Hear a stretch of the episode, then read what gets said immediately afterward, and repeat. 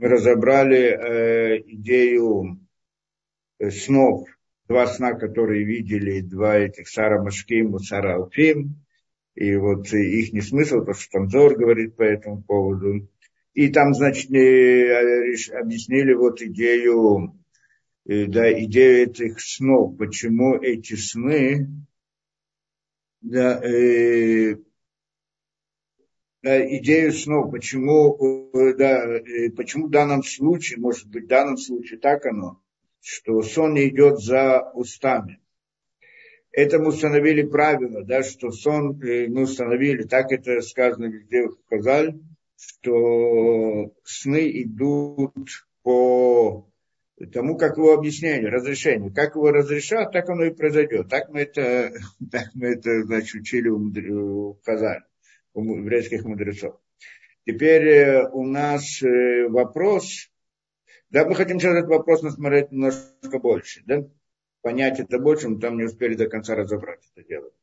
Что мы там сказали? Что на самом деле приходит это Ахтава Кабала, есть такая книга, комментарий на Тору, что он приходит, объясняет, что, есть, что это правильно, что сны идут за разговором, за объяснением. То, как ты его объяснишь, то оно, так оно и будет, так оно и произойдет. Поэтому надо правило, что если человек, чтобы человек рассказывает, что он рассказывает свои сны, должен рассказывать их э, тем своим э, друзьям, которые его любят, которые бы объяснили бы этот сон хорошо. Потому что если объясняют его плохо, то тогда он будет плохо.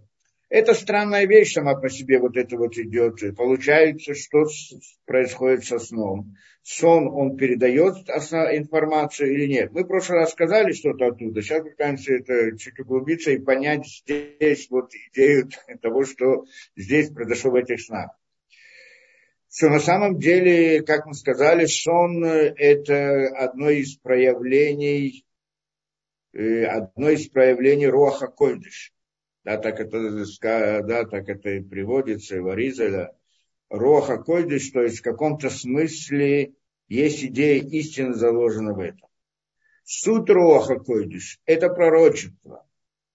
Пророчество ну, э, э, это и видение истины как таковой в корне вещей. Только пророчество очень высокий уровень, что там действительно пророку сообщается истинная картина мира, и тогда он, и там он, э, в принципе, э, что то, что в пророчестве, то, что человек видит истинную картину мира, что это значит? Э, это значит, что он выходит хотя бы в мысли в своем, в своем осознании, выходит из мира природы и как бы поднимается в то место, где нет лжи, то есть нет искажения. Наш мир, чтобы понять эту вещь, надо, надо понять это больше, да? Что ведь наш мир, э, здесь э, он не то, что мы видим, мы, мы знаем то, что мы видим, это не обязательно то, что есть на самом деле. Есть искажения в этом мире. Да, мы знаем, что вот мы видели что-то, думали, что так, получается потом по-другому и так далее. То есть, и более того, люди не знают, э, как это, мы, мы не, зна, не знаем истину. Что значит не знаем истину? Что такое истина на самом деле? То есть, э, а суть этого, э, что мы не видим истину, это как бы идея искаженной, искаженной картины, которую мы видим. То есть ту картину, которую мы видим перед собой, мы никогда не уверены в ее истинности. Может быть, да, а может быть, нет. Почему? Потому что видение, оно, оно подлежит искажению. Во-первых, на простом э, как это, физическом уровне, как мы говорим, глазы. Когда мы видим картину глазами, то глаза же, они не видят всю ситуацию, не, не видят всю, э, да, Э, всю картину в полной мере. И человек может посмотреть под одним углом, под другим углом, и увидеть то, увидеть другое, и, и, и не совсем увидеть точно всю картину полностью, и может увидеть одно, э, ему видит, э, он смотрит на одно, но видит другое и так далее. Просто искажение чисто оптическое, там еще какое-то, в физическом смысле, это понятно. Но кроме того, видение это не только, на самом деле видение это оно не в глазах, глаза ничего не видят, да, как мы говорили не раз, глаза это да, просто передают сигналы и так далее, какие-то информацию через нервы, как-то мозги, там человеческая суть, его сознание, в принципе, определяет ту самую картину, которую мы видим на самом деле. Да, то есть, э, на самом деле, картину, которая, э, ту картинку, которую мы видим через глаза, это мы ее видим в своем воображении. На самом деле, картинка, которая, которую мы видим, это, это не то, чтобы из, и, и через глаза пришла картинка какая-то окружающего мира в этот, э, к человеку. Потому что человек не, э, э, у человека нет прямого контакта с окружающим миром. Окружающий мир посылает, как говорят э, исследователи, посылает э, лучи света в глаз, происходят какие-то раздражения, передаются в мозг, и там мозг или тот, кто ответственен за мозг, он решает, что это за картина. И у человека внутри его сознания есть такой аппарат, который называется воображением, что в этом воображении рисуется эта самая картина. Теперь мы предполагаем в нашей жизни, что то, что картина, которую мы видим, это та самая, вот в результате того, что мы смотрим глазами, это та самая картина, которая находится вне нас. И тогда мы живем в этом. И, и Создатель, он создает нам такое ощущение, что вот эта картинка, которая есть, мы в нем как бы находимся, передвигаемся, двигаемся, и каждый раз картинка меняется в рамках этого. Да? То есть э, очень может быть, что значит может быть, так в принципе оно должно быть, что вне человека нет той самой реальности, которую мы видим. Но тот, кто создает нам раздражение в глазу, он хотел, чтобы мы видели ту самую картину мира, и поэтому создает нам эти, э, эти раздражения, эти раздражители, скажем. То есть получается как бы э, эта идея того, что Всевышний создал мир природы нам, поместил нас в этот мир. Что значит поместил нас в этот мир? Что в этом мире э, что как будто у нас есть ощущение этого мира, он нам создает различные картинки в сознании. Я повернулся направо, создает картинку, э, которая направо, налево создает картинку другую. И так он создает, как будто бы есть такой мир, в котором мы находимся. Но на самом-то деле мир, который мы видим, он находится только в воображении человека. Это понятно. Только так Создатель сделал, чтобы мы ощущали этот мир природы как реальность, в которой мы существуем. Мы не раз говорили вот на эту, на эту тему, но это, это как бы понятная вещь. Во всяком случае, нет никакого доказательства, что мне человека есть действительно какой-то мир, потому что мы им, и имеем дело только с э, раздражениями, которые к нам приходят. И по ним решаем, что там находится. А чтобы доказать то, что там находится, надо выйти за пределы человека.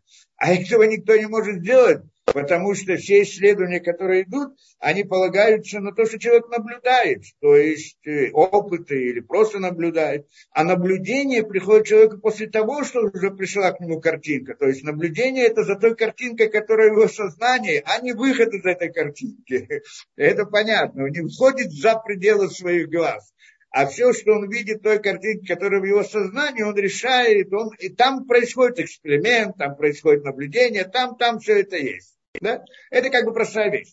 И, э, ясно я говорю, тот, кто посылает раздражители, это не обязательно раздражители, просто если мы смотрим глубже, то это, э, да, просто это то, что сегодня так понимают, поэтому с этой точки зрения я объясняю, но, в принципе, то, та, та картинка, которая создается там э, в сознании человека, откуда она по-настоящему приходит, не будем в это входить. Раздражители здесь тоже по-настоящему не имеет особого смысла, но, но не принципиально. Так, во всяком случае, это. сама картинка того, что, само то, что приходят раздражители и раздражают глаз, и тогда мы видим какую-то картинку, это тоже картинка сама по себе.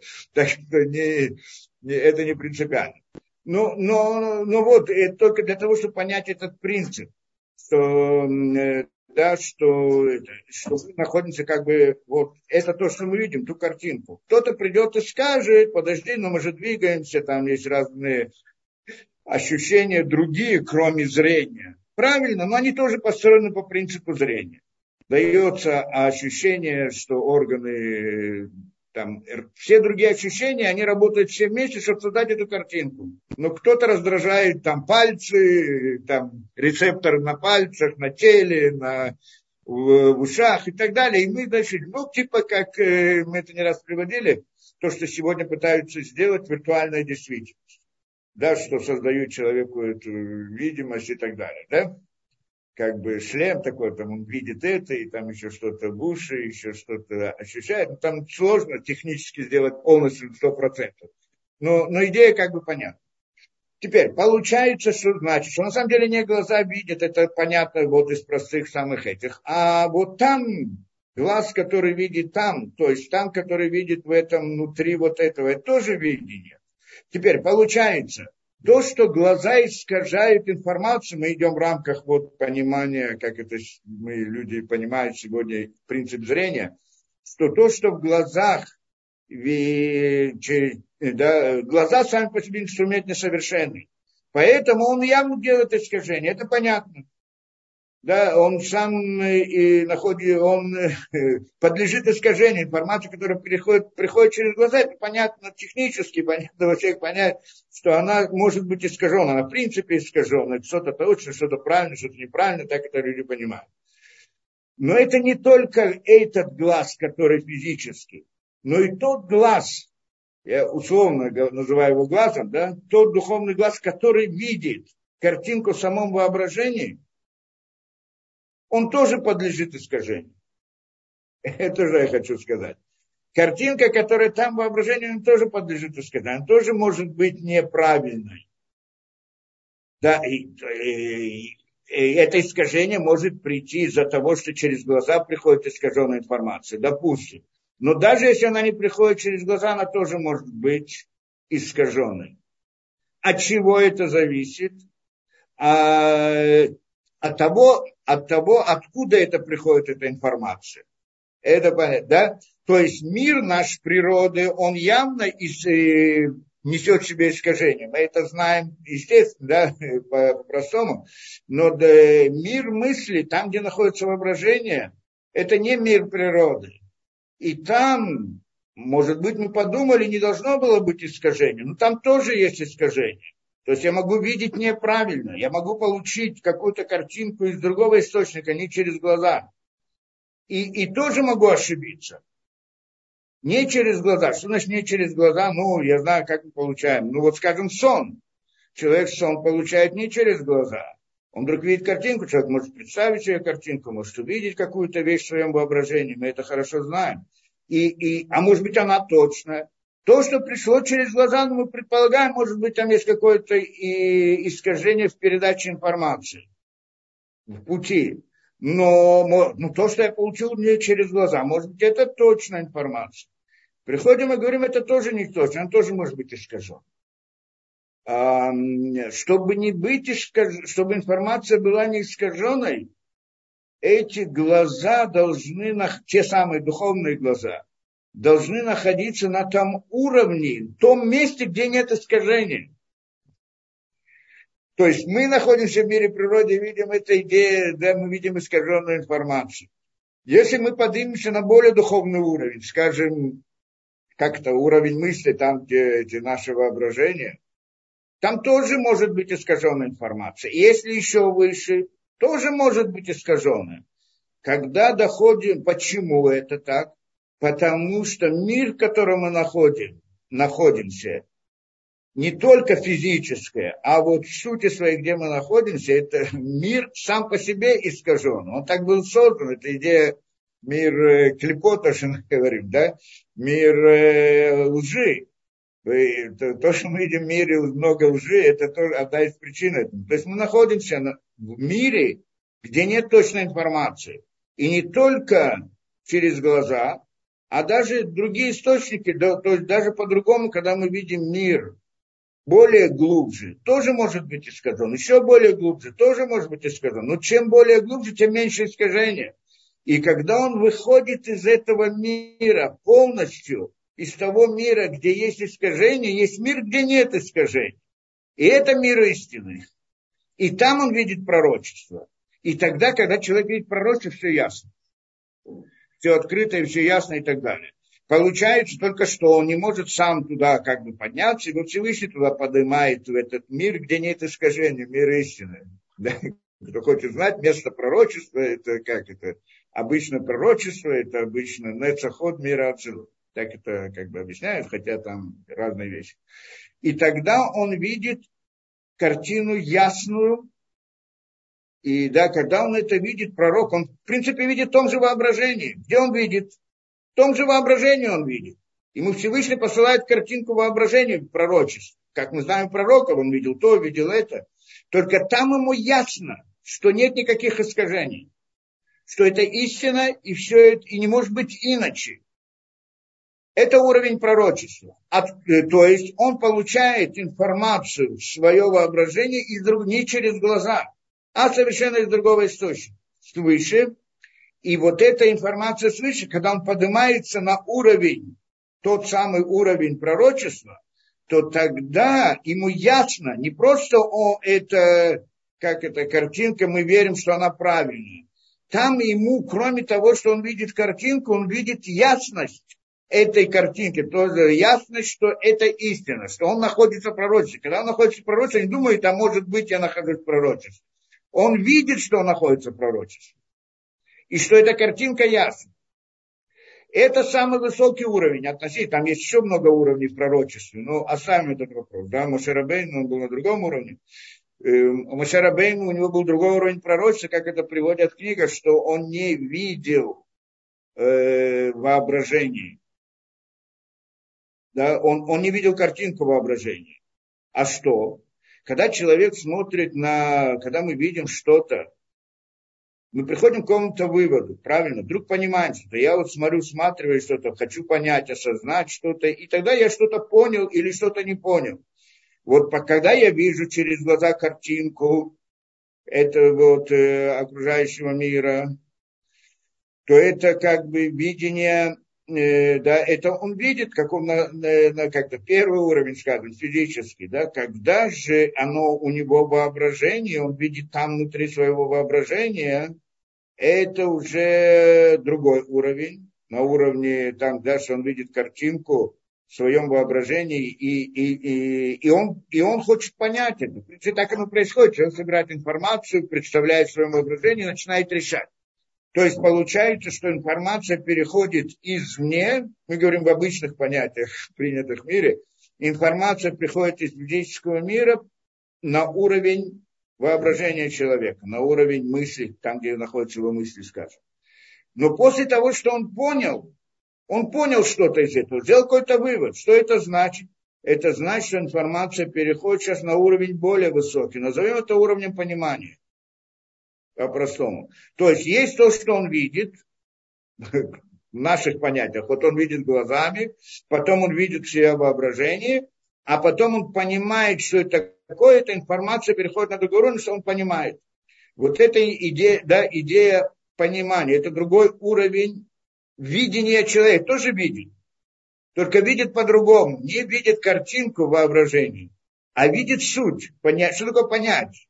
Я вдруг понял, открылась мне истина, открылась мне идея, я не понимал, что в этой картинке есть много разных вещей, а что суть этого, и вдруг я понял связь между, между различными частями в этой картинке этого, да, зачем это и зачем это, и что к чему. Я вдруг понял смысл этой вещи. Вот это понимание тоже увидел. То есть я увидел за картинкой ее суть. Это тоже видеть. Это тоже глаз в каком-то смысле. То есть видение на другом уровне. Так э, у пророков обычных это было видение через картинку. Всевышний посылал им картинку, воображением. Она была истинной и понятной и так далее. И они должны были решить, что им Всевышний хочет сказать, должны были понять ее, разрешить. И чтобы увидеть глубже, да, чтобы увидеть это. А у Моше была другая, другой уровень пророчества, что ему информация сразу приходила в область его понимания. То есть э, человек видит картинку, эта информация сначала в глаза, э, на физическом уровне, потом в воображении, а потом в область э, понимания. У Мошерабейну это сразу было в область понимания. Он сразу видел суть. Это уже другой уровень, чем пророчество. Мы не, но мы не об этом говорим. Теперь, получается, что вот это вот, да, то, что пророческая картинка, она приходит от, от Создателя, от, да, из другого источника, не через глаза. Теперь, приходим и говорим, что есть, это называется Роха Кодиш, Святой Дух, я не знаю, как на русский перевести, это совершенно, я не знаю, что это такое, да? Роха Кодиш, или пророчество, скажем так. Теперь, у этого Роха Кодиш есть много уровней, и ниже этого. Что значит ниже этого? Что он тоже получает картинку извне, не через глаза, но по-разному, ну, на разных уровнях да, и где он видит эту картинку. Скажем, один из путей это во сне. Не знаю, там из человека какие-то там сеансы, какие-то э, да, тренинги, и там что-то видит, тоже есть такое понятие. Вопрос, откуда она приходит. Но, в принципе, картинка может прийти из другого источника, не обязательно через глаза. Мы это хорошо знаем мы это у нас бывает во сне, есть люди, которые говорят, что они делают различные там действия, сосредотачиваются и тоже что-то видят. И мы знаем пророчество, что есть видение, которое там тоже человек видит картинку из другого источника. И вот теперь и, и, и это, и, и уровень, э, да, теперь уровень истинности этой картинки, он зависит от того, откуда она пришла. Когда она приходит вот с того самого уровня, мы говорим пророчество, то тогда она истина, и там ясно, что это истина. Когда же она приходит из места более низкого в духовных мирах, то там уже есть какой-то элемент искажения. Откуда мы знаем, откуда она приходит и где у нас такая ситуация? Ну, мы часто, чем встречаемся, это сон. И в сон это тоже приходит какая-то картинка человеку. И не через глаза она пришла, это понятно. Вопрос, откуда она пришла, если она правильно, неправильно, есть там искажение, нет искажения. Мы все хорошо знаем, что сон, сны бывают всякие глупости и много, это что ничего, да, что это как это, что там много лжи, как мы говорим. Но с другой стороны, иногда люди рассказывают о снах, которые очень ясные и которые прям это, да, ну, прям э, так они понимают, что это приходит как бы, да, и, и тем более они еще выполняются, и происходит, там что-то произошло и так далее. Когда приходят и говорят, что этот сон, он особый сон, не тот сон, как другие, что он приходит откуда что-то сообщить и так далее. Поэтому мы разбираем идею снов. То есть получается, что идея сна, он тоже получает информацию откуда-то, но не из глаз. И вот мера ее истинности, мера ее искаженности зависит от того места, откуда она приходит. И в каком-то смысле это может быть также от Всевышнего, то есть как и из источника пророчества, но не само пророчество, что там все ясно. А здесь, как это говорят мудрецы, что в любом сне обязательно даже в любом сне, даже самом-самом таком, как это пророческом называют, то есть там таком, как бы ясно, всегда перемешана какая-то ложь. То есть сны – это э, информация, которая может, э, да, даже если она приходит из высокого места, все равно у меня есть искажение. То есть обязательно перемешана какая-то какая идея лжи внутри этого, внутри этого сна. Так это мы говорим, обязательно есть. Потому что сон это тоже, когда он передается свыше, он тоже э, является с, каким-то искажением, что надо, может быть, какая-то ошибка и так далее. Потому что это не самый высокий э, уровень передачи вот, информации оттуда. Да? но она попадает в, в, в воображение человека. Теперь, пришли мы там, мы в прошлый раз читали в этой книге этой э, э, Ахтаба Кабала, и он там дает нам порядок некоторый и говорит, что сны приходят из разных источников. Может быть, от еды. Человек переел, и это приводит его это. Да, может быть, того, что он чем-то общался в этом мире с кем-то, и потом это ему приходит и так далее – э, то есть истинность там этого сна э, нулевая. Может приходить из, говорит он, от разных рухот и шедим. Рухот и шедим это уже чуть более высокий уровень, шедим, как это, черти, какие-то духовные силы. чуть-чуть более высокий, чем физический уровень, но он тоже там ложь в основном.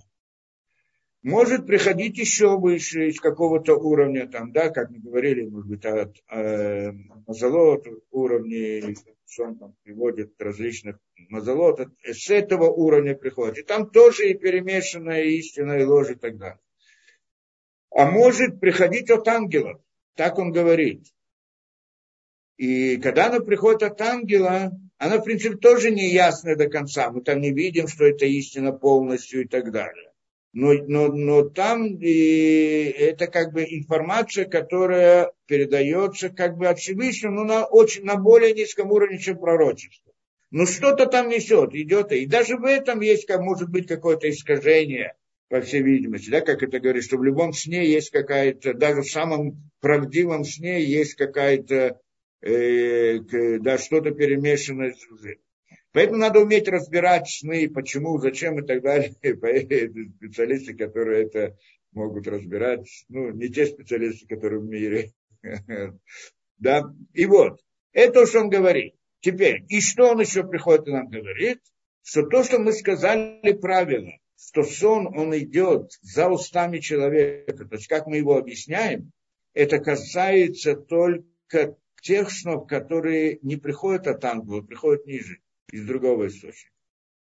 Вот них, э, э, там э, может э, э, идет какая-то тоже какая-то картинка, какая-то информация.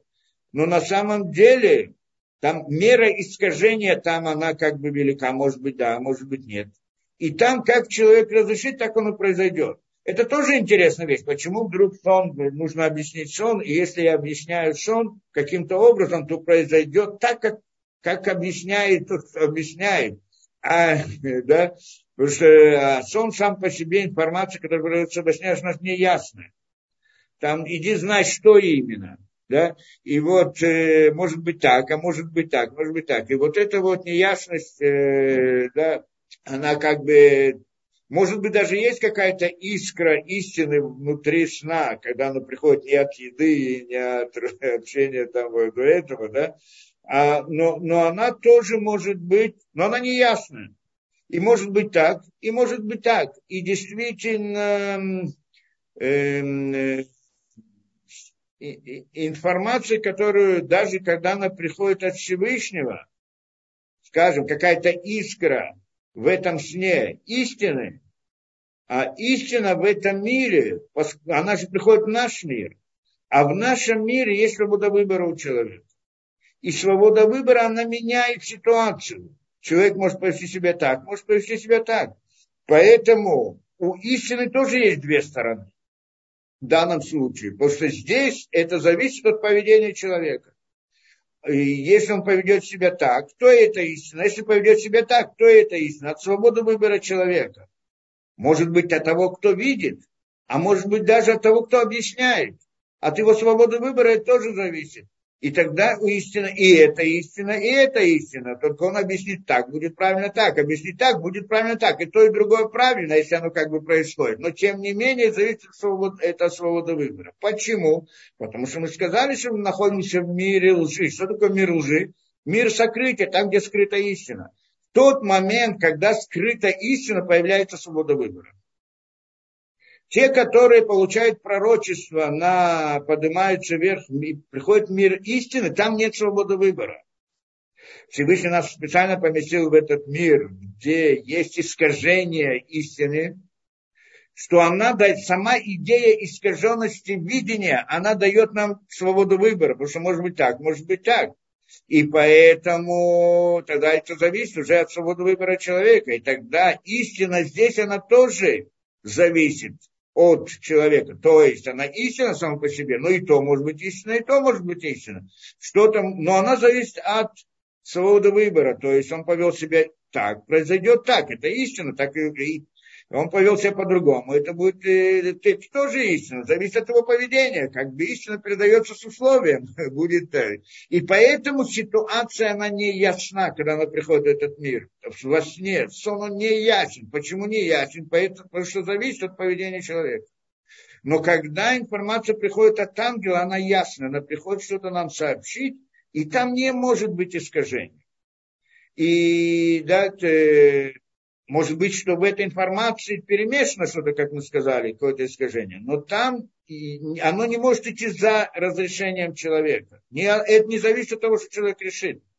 И это то, что нам объясняет там в этой книге. Та, тот сон, который приходит от, вот с того уровня, с уровня ангелов, он не зависит от того, кто его объясняет.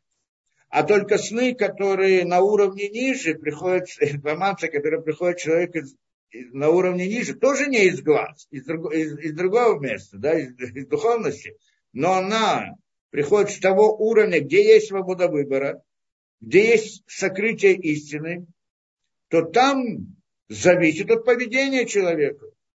То есть, то, как он объяснит. Да, поэтому он, э, да, и, да, это объяснение человека. Поэтому это, это, это разница в основном. Теперь посмотрим, что происходит здесь. Да, это как бы суть то, что мы поняли, да.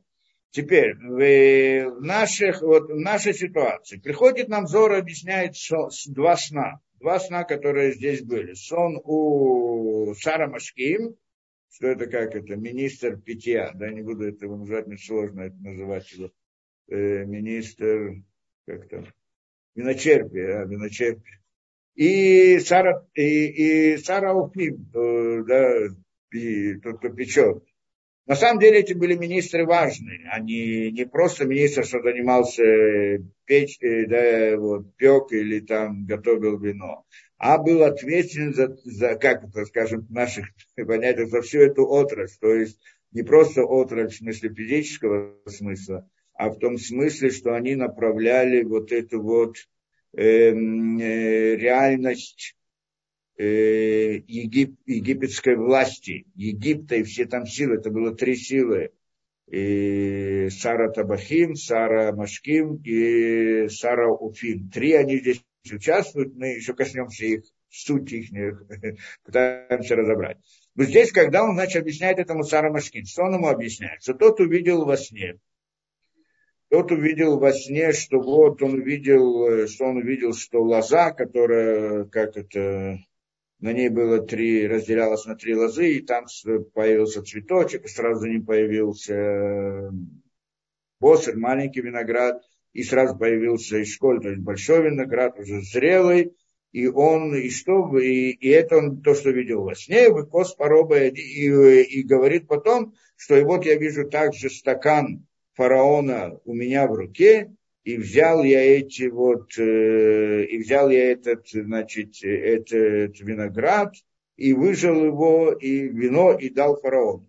Так он рассказывает Юсефу.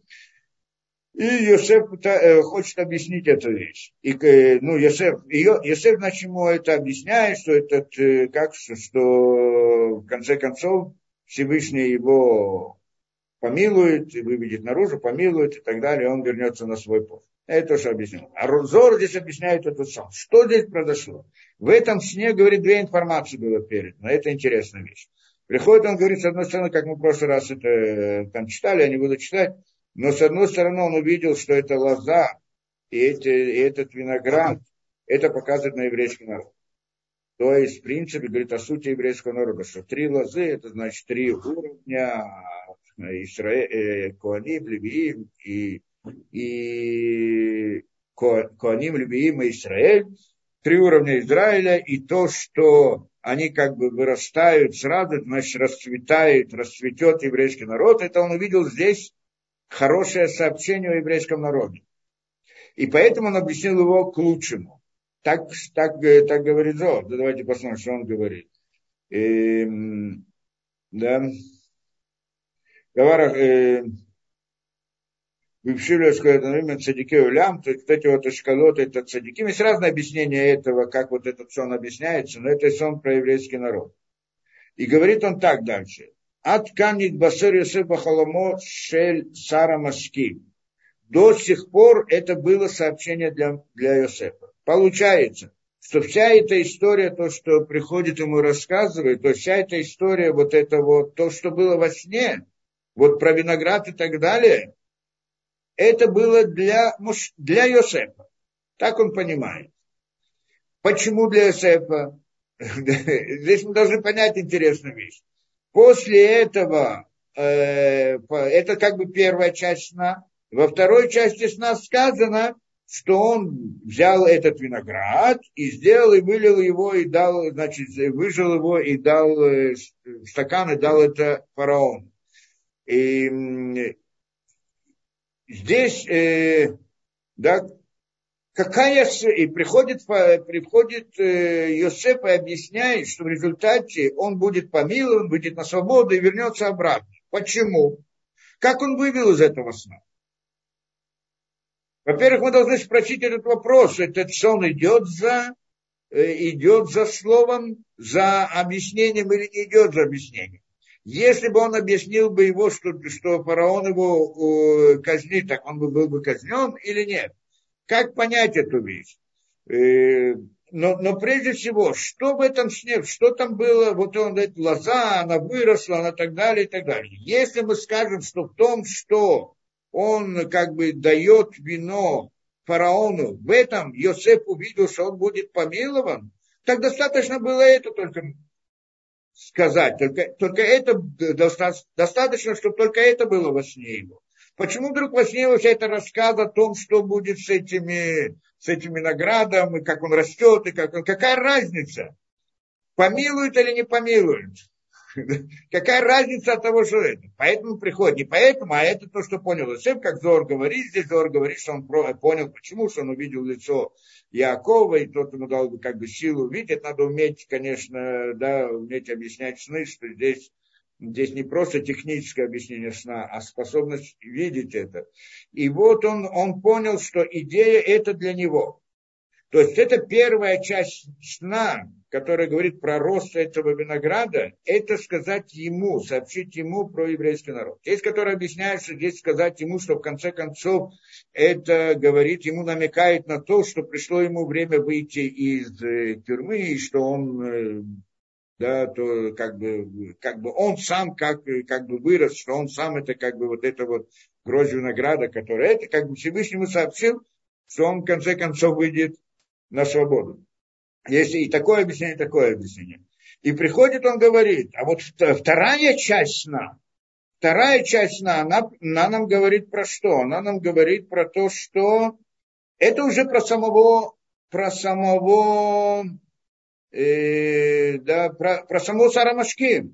Это, что говорит э, Зор, Аткан до сих пор Йосеф по, э, было, э, до сих пор этого сна это было для Йосефа.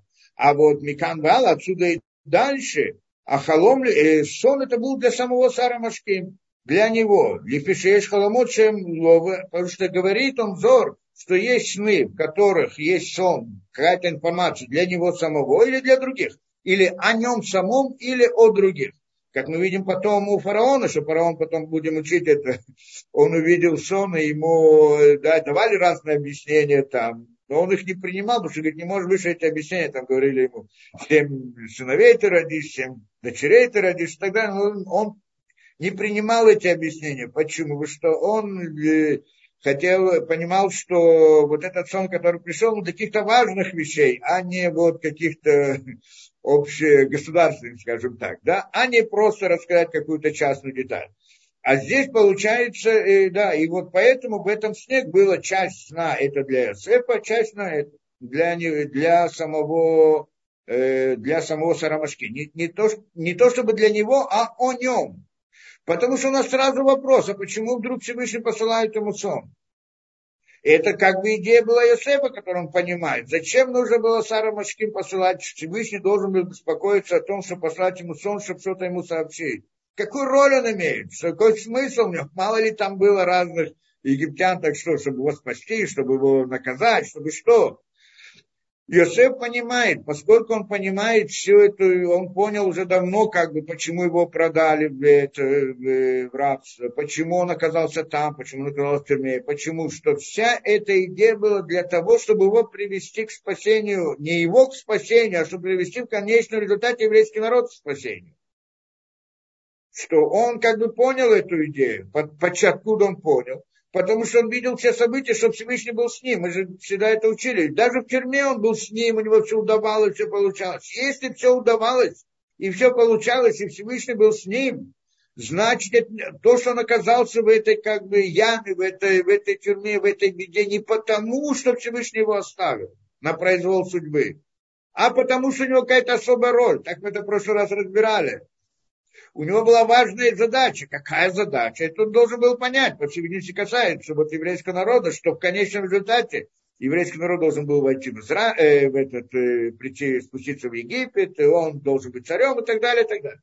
Так это и что и именно так должно было быть э, вход еврейского народа вот в этот э, Египет и для всей следующей истории. Поэтому это не было просто наказание от Всевышнего, это была его роль, необходимость, это он понял. И когда приходит к нему со сном вот этот вот, он понимает, что этот сон был для него, а не для них. И первое, что он разбирает, какой, что ему хочет Всевышний сообщить. И это была первая часть. Хорошо. А вот окончание для него, зачем ему это нужно было? И здесь вопрос мы, мы здесь разбираем, да, разбираем, что по сути он, э, да, можем спросить, мог ли, мог, мог ли, э, мог ли Йосеф э, объяснить это, что его к худшему. Почему он объяснил его к лучшему в данном случае? По сути, что там заключается в том, что он дает, то, что он э, дает вино этому э, фараону. В чем здесь идея? Это значит, что он будет спасен или значит, что он будет наоборот наказан? В принципе, и так, и так можно объяснить. Интересно то, что во втором сне у второго там вообще не приводится какой-то личной информации про, про это. Про что там сказано, если помните, мы еще раз посмотрим. Выемрил Ясеф, э, значит, э, да, что тогда ему сказал этот, э, да, в Яр Сарофим увидел этот э, Сарофим, министр печенья как-то, да, пекарь, китов, что хорошо он разрешил ему китов Патар, что хорошо разрешил этот Йосеф. У Ямара Йосефа говорит Йосефу, а по небо халами, я тоже во сне. И рассказывает, что там три шлоша салехури, значит, было две картинки, у него на голове, одна на другой. У Басаля Ильон Миколь Махар Паром Массе Опей. На каждом из них, значит, каждый, и, и в самой верхней картинке было то, что э, то, что печеное, что-то печеное, гоопухель, там и птицы кушают, и клюют их там с этой, с, с этой верхней корзинки, вот этот хлеб, который там был, или печеное, то, что было. И тогда отвечает, я Йосеф. И говорит Йосеф, то есть это все. Не приводится больше про него, что он там что-то дает фараону, не дает фараону, ничего не приводится. Тоже интересно, почему. В Ян Йосеф Йомер говорит ему сразу, за Петрано, а это решение, шлоша салим, шлоша ямимим, три эти корзинки, это три дня. Бол шлоша ямим, и сапорой трешехами алеха, через три дня фараон снесет твою голову, и значит казнит тебя. Выталала и повесь тебя на дереве, и выхаль обыт сархай, будет птица кушать твою, твою плоть и так далее. И вопрос, это он так объяснил. Почему он там так объяснил, а здесь так объяснил? Э, в принципе, здесь есть разные объяснения, разные мнения по этому поводу.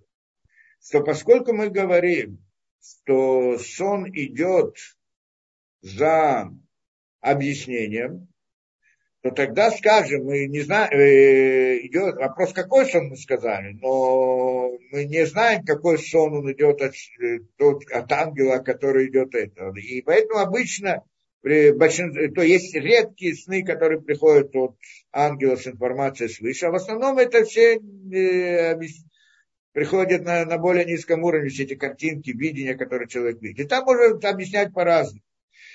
И, и по сути, э, здесь, э, здесь так идея, что, здесь, которые объясняют, что вот на самом деле он, э, э, он э, понимал, что из-за них да, что то, что они увидели этот сон, и пришли к нему это, и это пришло к нему, он понял, что это для него. И то, и другое. Здесь он тоже объяснил, что это для него. Зор, как объясняет, что сказать нам о разрушении трех храмов э, двух храмов. Разрушение храма, то, что будут клевать над этим, это птицы, это разные народы, что так он приводит, это уже это еще у Авраама была эта аллегория что другие птицы будут клевать, это намек на другие народы, что они будут э, да, делать разные проблемы еврейского народа, и это, что, и это, что он понял из этого сна. Но, но в принципе он понимает, что и то, и другое приходит для него. Более того, он понимает, э, что вот, э, да, что, что надо, что он должен это как-то объяснить, и тогда и, и что э, от этого зависит его судьба, в принципе. Как он понял эту вещь, то есть это приходит для него. И тогда он объясняет, значит так, есть, которые говорят таким образом. Он, они двое виделись, но он хотел, чтобы они ему оба рассказали, чтобы он, потому что он понимал, что это для него. И тогда он, э, значит, он понимает, что идет за, сон идет за его объяснением. И тогда он первому объясняет, объяснил, что он будет, сон будет, ну, хороший э, результат.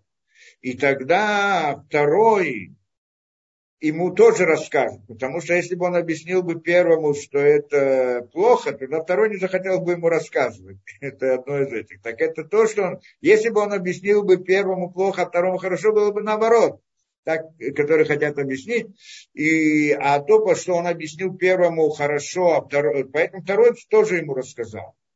Э, тоже ему рассказал сон. А, но на самом деле э, э, мы могли бы, да, вот э, эти, да, да,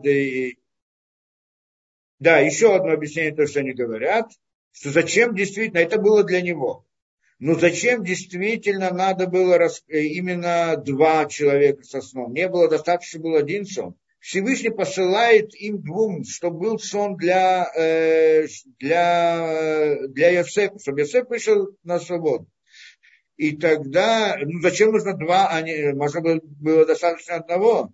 Тоже объясняет, что так, что если бы был бы один, он объяснил бы его хорошо, и было бы ему хорошо, объяснил бы его плохо, и было бы ему плохо то тогда это не было бы доказательством того, что он действительно знает сны, может объяснить сны поистине. Потому что, во-первых, бы сказали бы, он так объяснил, поэтому так произошло. Или скажет, он сказал случайно, 50% на 50% обязательно это.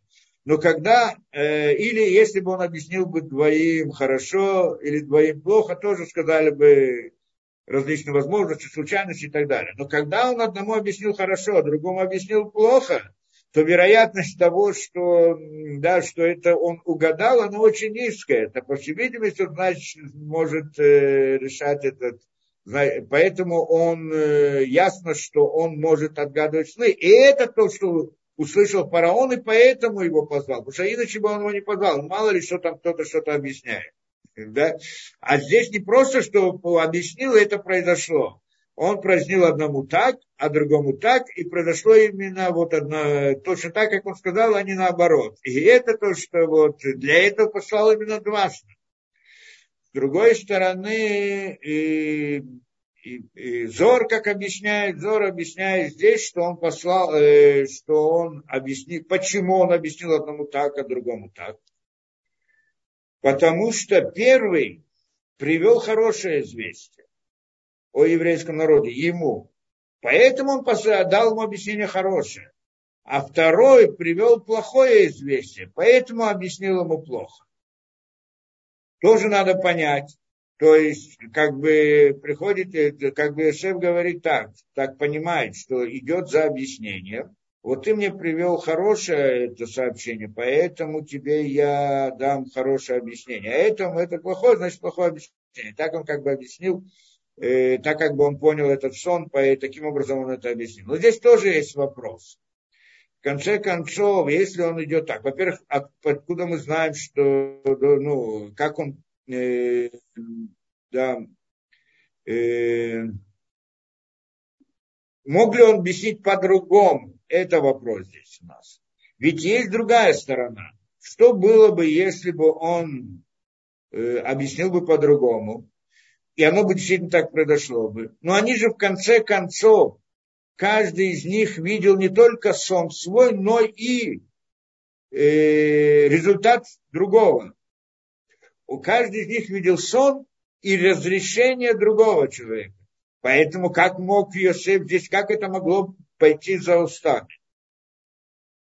Да, это, и что если это зависит ли это от его разрешения или не зависит от его разрешения. Естественно, вот это вот вопросы немножко непонятны, как это, как это работает. Либо Йосеф понял, что это сон, он из высокого уровня, и поэтому не зависит от решения. Но тогда надо понять, почему первому он объяснил так, а второму объяснил так. Если уже она все равно не зависит от его уст, так это не, он не, не должен решить, он тогда должен как-то это объяснить из самого, из самого информации, самого сна. Либо мы скажем, что сон идет за объяснением. И, да, и тогда, э, да, ну тогда будет не, да, и, либо эти сны, они из другого уровня, так он понимает, и, и тогда оно идет за объяснением, но тогда как же так, что каждый видел так что свое решение, что если бы он объяснил бы по-другому, произошел бы по-другому, то получается, что нарушился бы вот этот вот э, видение, да, второй сон каждого из них, который второй видел про другого, как его решение. Тогда бы здесь была проблема. В принципе, здесь мы должны понять такую вещь. На самом деле, поскольку он увидел это сообщение о еврейском народе, он понял, что это сон от ангелов.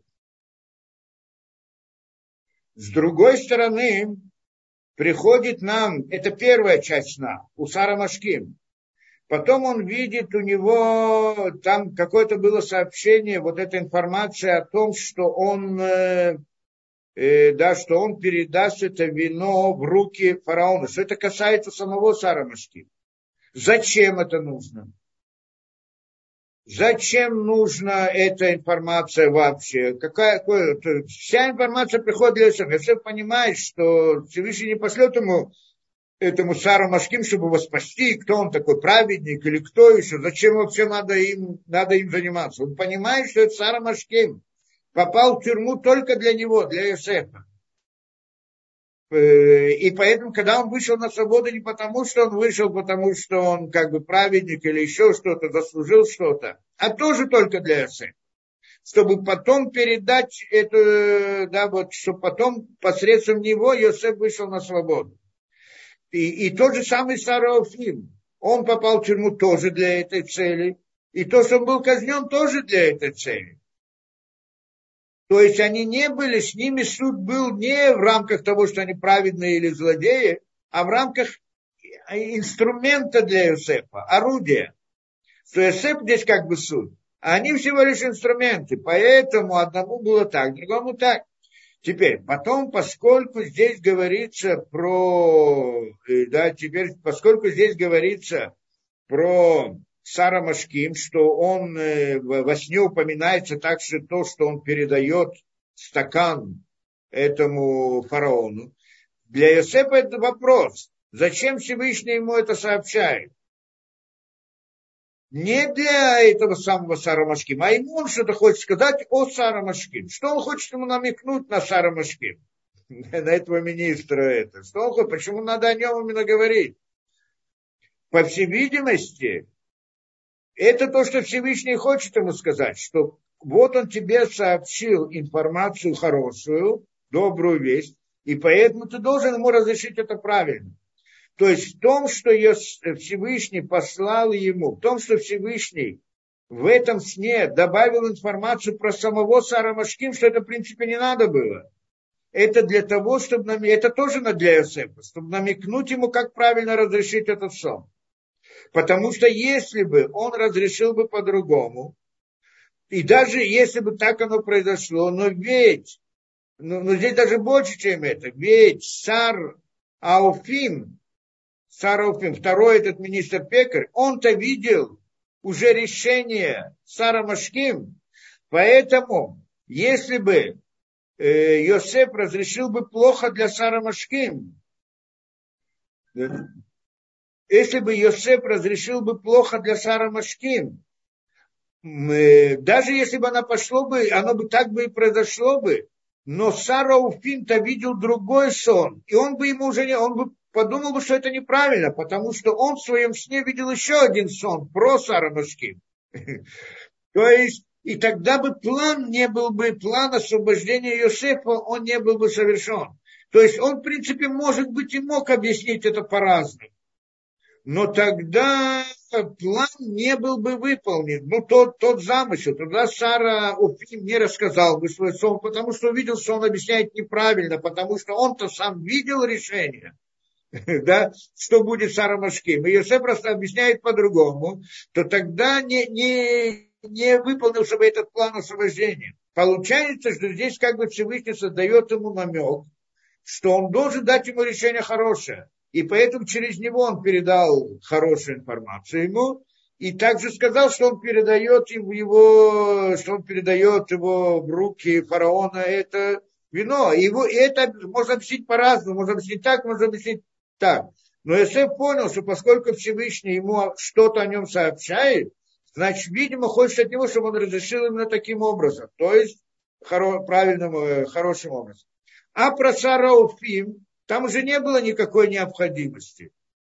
Про Сара, про Сара Уфим не, не было никакой необходимости. Поэтому там про него ничего не сообщается его потому что там он уже, да, он, он уже, да, он как бы уже сообщил, да, плохую вещь, поэтому ему, значит, так или иначе он должен был объяснить плохо для того, чтобы выполнился план вот этого, да, что одному решил так, а другому решил так. И так оно произошло. Получается, что это как бы, это как бы идея. Э, но с другой стороны, мы сказали, то есть получается, что может быть он мог бы объяснить и по-другому, но тогда не был бы выполнен план, и тогда есть, э, да, эм, и тогда, и поэтому Всевышний послал ему информацию вот э, таким образом через то, что сообщил о Сара Машким про него лично, для того, чтобы Йосеф решил правильно. И тогда у нас здесь ходят как бы два варианта. Как мы можем понять? Мы можем понять так. Если это сон, приходит он от ангелов, приходит такой, да, то тогда, в принципе, Йосеф и не мог объяснить это неправильно. Но мы видим в разных объяснениях, что Йосеф, что это зависит от решения Йосефа. И, и вот то, что он ему сообщил про этого, э, про этого Сара Машким во сне, это значит, что в принципе это идет по его решению. Но только Всевышний ему дал намек, как решить правильно. Как, как установить это, да? Так получается. И, и да, потому что они же в конце концов видели сон. Почему они, каждый из них видел второй сон? Для того, чтобы им было ясно, что они поняли, что Йосеф правильно, он знает, что он говорит, да, что он знает хорошо сны, и тогда это потом информация перейдет дальше. Это, в принципе, э, для этой, для этой цели это было. И тогда он должен был объяснить это правильно. А если это зависит от его разрешения, то получится несоответствие, поэтому Всевышний намекает ему в этом смысле. Это так мы говорим, что, что тогда получается, что этот э, сон, он э, может быть идти за решением человека. С другой стороны, мы можем сказать так, что на самом деле этот сон придет от ангела, ведь он сообщает информацию важную о еврейском народе, и тогда его невозможно объяснить по-другому. Только таким, только таким образом. А что же тогда мудрецы нам говорят, что решение зависит от него, он мог выбрать, как, как разрешить этот сон, и от него бы тогда это зависело. Э, да, на самом деле мы здесь должны сказать, что значит. Можем сказать так, что первая часть она была от ангела, а вторая часть она была уже как бы на, на более низком уровне. Но по первому объяснению мы так не, не можем сказать, потому что на самом деле что же было для Юсефа? Вся эта информация от ангела не мог иначе объяснить. То есть если бы он объяснил бы иначе, то это было бы неправильно, оно не произошло бы так. А что же они, а что же тогда объясняет, что это может быть, э, зависит от его решения? Имеется в виду что? Что ведь каждый из них видел второй сон. И если бы он объяснил бы, э, да, что это значит, да, что если бы он объяснил бы по-другому, то тогда получается, что сон, который он, они видели, другие видели, ну, сон, который каждый видел про другого, то он был бы неправильным. Да, то есть не произошел так, как, как должно быть. но с точки зрения, ну, с этой точки зрения, видимо, можно сказать, что сон идет по объяснению, можно объяснить так, можно объяснить так. То есть сон второй, который они видели, это уже идет от, э, да, вот как бы с другого источника. Может быть, так можно объяснить, что тогда там э, может, можно идти, что оно может идти по решению. И поскольку он решил так, то несмотря на то, что они видели сон другой, но он все равно как бы решается по-другому, то есть результат все равно другой. То здесь можно как-то сказать. Но в принципе, вот как мы понимаем из Зора, нужно так понять что этот сон, у него было именно такое решение, не другое решение.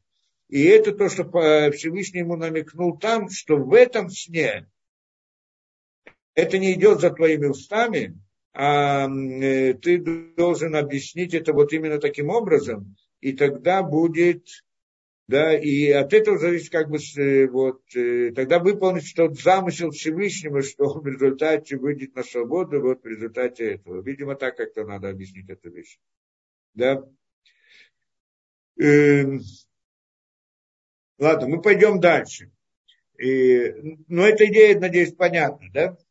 Потом есть там, да, то есть получается так, что вначале он, э, да, когда он видел этот сон, что то, что, а, то, что мудрецы объясняют, так, видимо, надо сказать, то, что мудрецы объясняют, что это может, что он мог объяснить так, а мог объяснить так, имеется в виду, что перед тем, как он увидел этот сон, он думал, что он сможет, что это может идти по, по объяснению. Но когда он увидел сон и открылось ему, и он понял, что это как бы от Всевышнего, он понял, что этот сон, вот он именно так должен быть объяснен, и поэтому он так объяснил. Видимо, так надо это объяснить.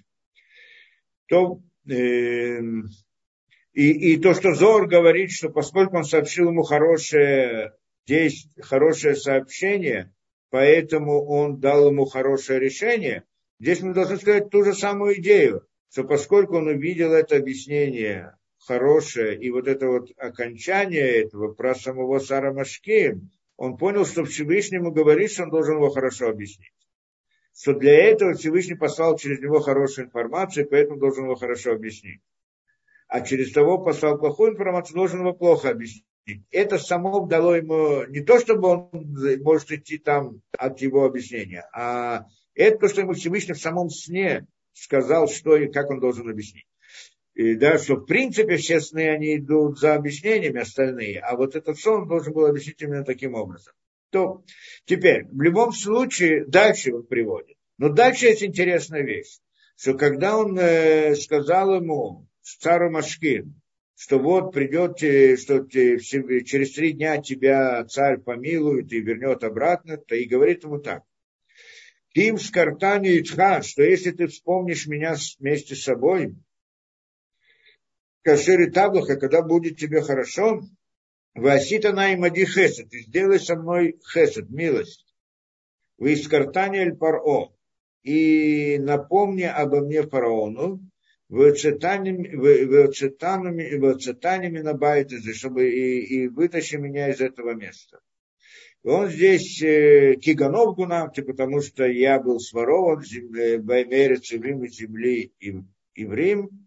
В Гамполу Асити Миумы здесь тоже не сделал ничего плохого. Кисаму Тибабор и положили меня и поместили меня в эту яму, в смысле, да, в тюрьму. То, и, и здесь все, конечно, спрашивают, Э, да. Здесь я, конечно, разбирают, как так, что он попросил, что он попросил от, э, да, от этого Сара Машки. И там в конце потом приводится, давайте посмотрим в конце, что написано. Вы боем шлиши, и вот было на третий день, Йому ледет аль паро, когда день рождения фараона. Вияс Миштели Коля вода. Он сделал пир для всех рабов. Выисает Рош Сара Машким и Сар Аупим. Стал, обратил внимание вдруг, что нет этого двоих этих Сара Машким и Сара Аупим. Значит, он э, так увидел, Батоха вода среди своих рабов. Ваяшем эт Сара Машким. И вернул этого Сара Машким Аль Машкеу на питье и так далее, то есть поставил его на свое место. Вейтен косаль кахпар ой, он дал стакан в руки фараона. Ведь Сарафим тала, а Сарафим этого второго министра повесил. Кашер Патарла Йосеф, как разрешил им Йосеф. То есть, что это такое? Он, ну, здесь мы понимаем, что как это сердце царей в руках Всевышнего. Что царь, какой-то царь делает какую-то войну, начинает, или какую-то наоборот, делает какие-то действия и так далее. Он же действует во многих ситуациях в рамках чего? В рамках своей какой-то эмоциональности определенной. Он видит какую-то картину мира. Картина – это мир, как мы сказали, частично, не видит все до конца. И для того, чтобы решить, как поступить правильно, он, он в основном делает это эмоционально. Идея эмоциональности, пробуждения эмоциональности как бы в руках Всевышнего.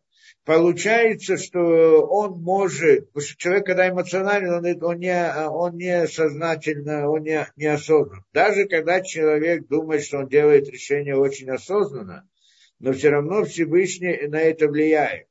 Почему? Потому что так, в конце концов, решение оно эмо, э, с позиции эмоций. И вообще человек, который это для того, чтобы его позиция была со стороны разума, а, осмысленно и так далее, он должен быть на высоком уровне, с одной стороны. Человек, который, э, так, тот человек, который вот, решает со стороны разума, э, когда он понимает, это что значит со стороны разума? Не стороны каких-то обычных расчетов. Человек делает какие-то расчеты, то, что он видит, и это делает, и это со стороны разума. Это не, дело, не разум. Почему? Потому что человек видит какую-то картину мира и делает расчеты на базе данной информации, которая у него есть. У него нет полной информации. Никогда не может быть полной информации.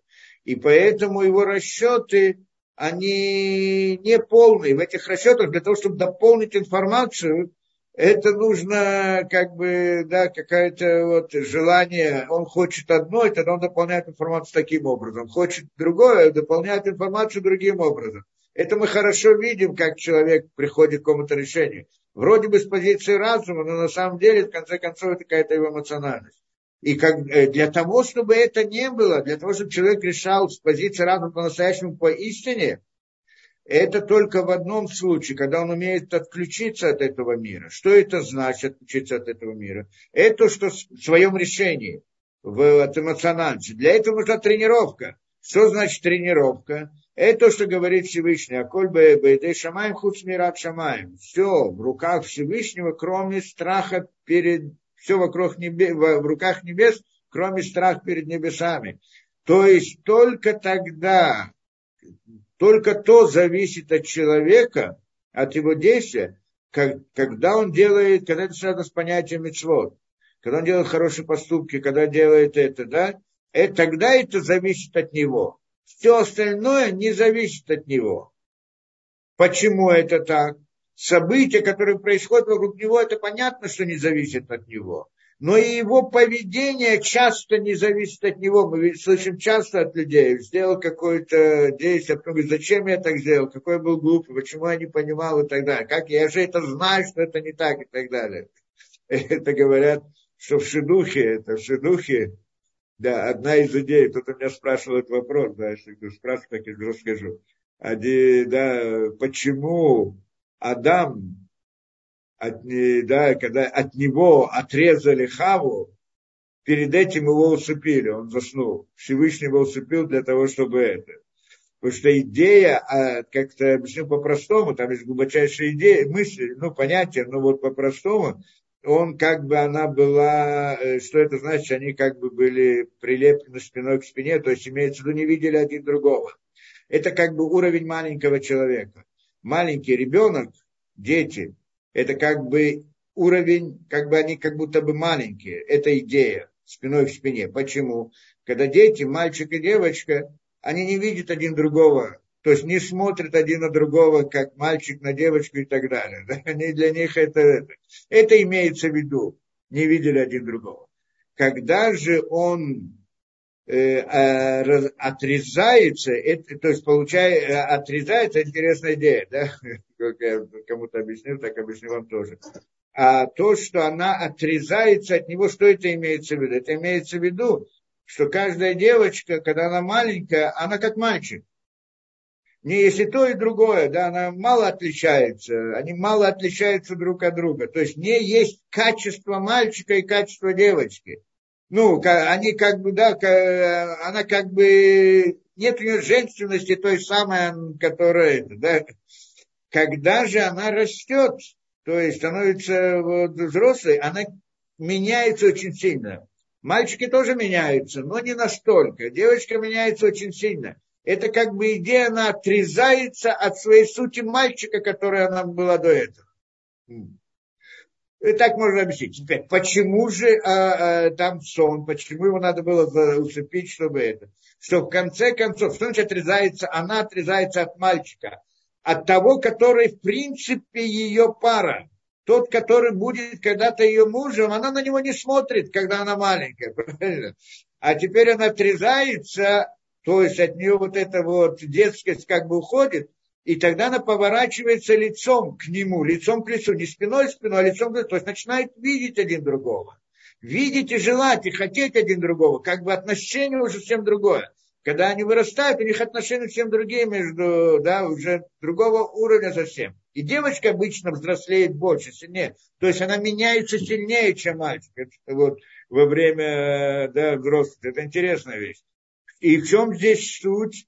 И потом в результате, ну, как мы здесь говорим, начинают видеть другого, в какой-то момент они женятся.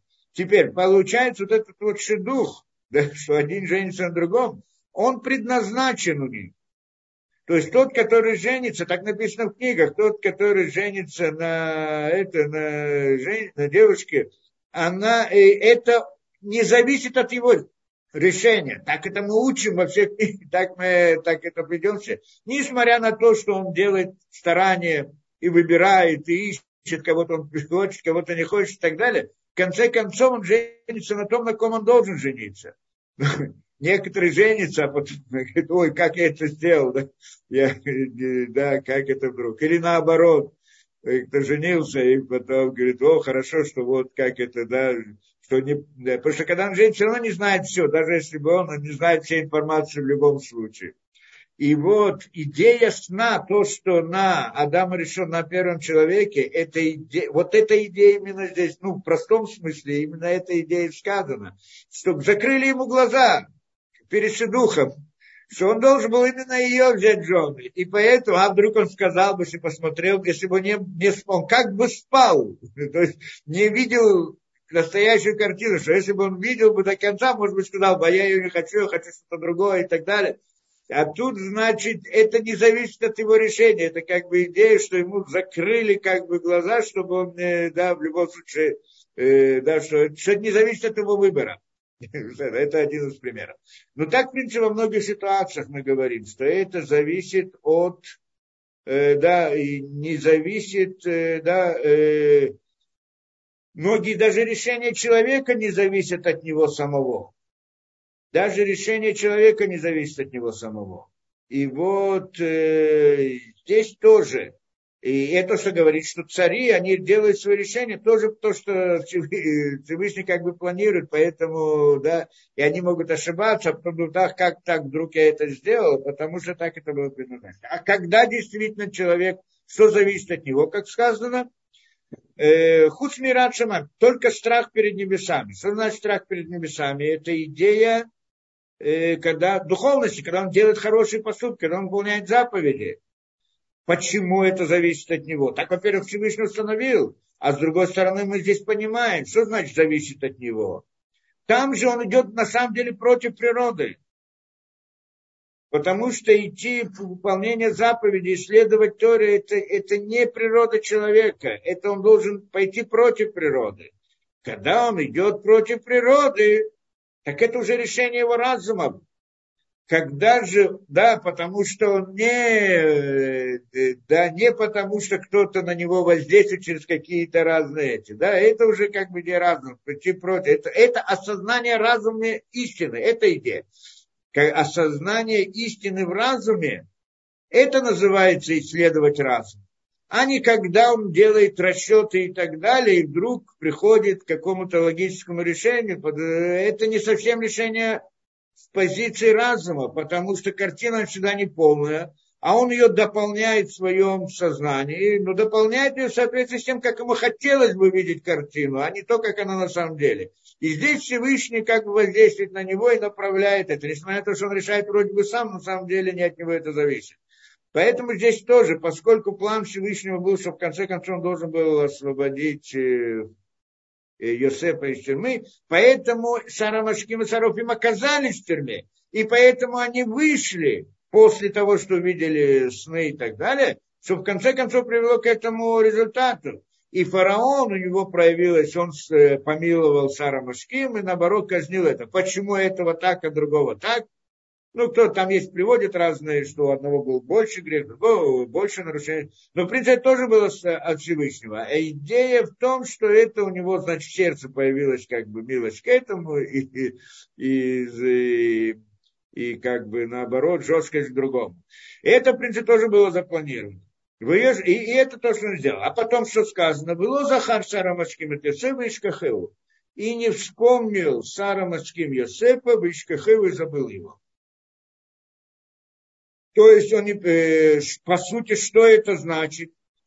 Э, Йосеф попросил его, из Картани Аль-Парод, напомни обо мне фараону. А он его э, Лозахар не вспомнил и забыл. Здесь тоже несколько объяснений. Зачем два раза говорить? Скажи, не помню, вспомнил. Или скажи, что забыл. То есть, имеется, он не хотел его помнить, и поэтому он забыл про него вообще. Вышло из него из Он вспомнил только тогда это. Почему это так было? Именно так. Э, да, э, в рамках плана. Давайте посмотрим Раши. Раши приходит, объясняет нам здесь Вело Захар Сара Машким и не вспомнил Сара Машким почему. Э, да, Каем Ишкахой забыл впоследствии, он говорит, не вспомнил сейчас и забыл впоследствии. То есть не вспомнил сейчас, когда день, который он вышел, то есть не захотел его напоминать, а потом Ишкихеу забыл это впоследствии. Объясняет он здесь, Ляхармика, Мипнеши Талабу Йосеф Битхоноли Захро, потому что Йосеф полагался на него, то есть он сказал, ты напомни, напомни, к нему обратился с просьбой. То есть Йосеф положил свою, как это, бетахон, как это, уверенность, положился на этого Сара Машкин, что он его спасет каким-то образом. Да, вы э, Лизихром, ускак льет асуль. Поэтому он должен был, он остался в тюрьме еще на два года. Так он был 10 лет в тюрьме. И, э, да, делают расчеты, потом это увидим. И остался еще на два года из-за этого. Когда мы читаем этот Раши, все так понимают, что это как наказание. И начинают все объяснять, как в чем наказание и почему наказание. То есть потому, что он попросил цара Машким ты им Скартани, что если ты меня, на, да, то выйдешь на волю, то спаси меня тоже, напомни фараону и так далее. Поэтому Всевышний сделал ему как бы наказание за то, что он полагался на него, а не на Всевышнего. А не на Всевышнего. Так это получается, как бы наказание приходит Иосиф. За это еще два года он остался там. Здесь мы, да, здесь ясно, здесь все разбирают это, что это значит, э, да, э, почему он, э, действительно, почему он попросил этого и Сара Машке. Зачем он должен был его просить? Ведь он видел чудеса, видел, что с ним Всевышний там и здесь. Даже, даже Сара Табахим, как это, который министр, который, которого он был, который был министр тюрьмы, он тоже видел, что это все Всевышний в его руках. Так он поэтому поставил его там главное, чтобы он все занимался, чтобы он все делал и так далее. Он тоже это видел, а Йосеф не видел. Почему Йосеф должен был полагаться на на какого-то Сара Машкеев, зачем должен был его просить? И тоже здесь есть ряд объяснений. Одно из объяснений, ну, обычно объясняют здесь так, что на самом деле Йосеф, в чем был грех Йосефа? Получается, что здесь как бы был какой-то грех Йосефа, что он не полагался достаточно на Всевышнего. Здесь спрашивают, как так? Ведь в конце концов Иштаблос. Он должен был постараться. Нам, нам так сказано. Мы, да, мы, когда полагаемся на Всевышнего, должны прилагать усилия. Мы не можем просто так сказать. Запрещается так делать, что знаешь что, я полагаю, что Всевышний меня спасет, и не буду ничего делать. Я думаю, мы должны делать действия, а при этом полагаться на Всевышнего да, да, что я скажу, человек заболел, скажу, не буду ходить к врачам, зачем я пойду к врачу? Он, э, Всевышний, он, э, все зависит от него, если будет мне хорошо или будет мне плохо от Всевышнего, так что я должен, если я должен быть вылечен, так Всевышний мне это сделает. И, и это запрещается. Почему? Потому что на самом деле э, Всевышний нельзя полагаться на чудеса. Как на чудеса? А мы же говорим, что Всевышний, в конце концов, кто излечает? Всевышний лечит всегда. Даже когда врач лечит, все равно это Всевышний лечит. Да, так мы это верим, так мы это говорим, так это, да. Э, а, а зачем же тогда нам это надо делать? Потому что Всевышний создал нам мир природы.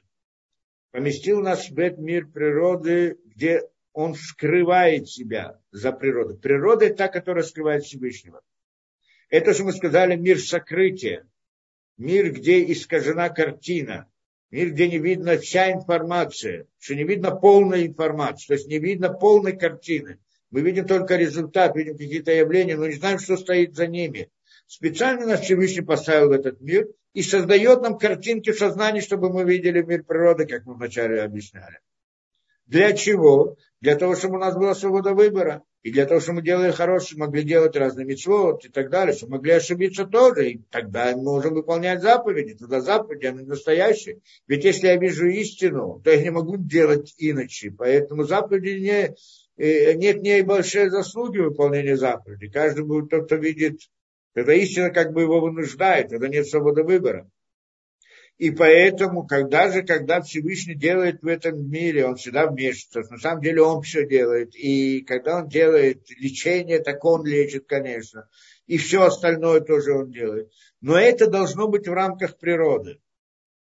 То есть, что если, почему в рамках природы? Чтобы природа не нарушилась, потому что Всевышний-то ее создал для того, чтобы у нас была свобода выбора. Если он будет делать чудеса каждый раз, открытый, что мы все увидим, что это чудо, то тогда не будет свободы выбора у человека. Скажет, а чудо оно аннулирует природу. Человек, когда видит чудеса, для него по нему понятно, что мир, как такового, мир природы – это иллюзия. Но мы должны к этому относиться как к реальности, мы так относимся. Теперь, в этой ситуации, даже когда мы, скажем, идем к врачам, мы понимаем, что Всевышний тот, который излечает. Но мы идем к врачам тоже, чтобы проявить старание, постараться. Почему?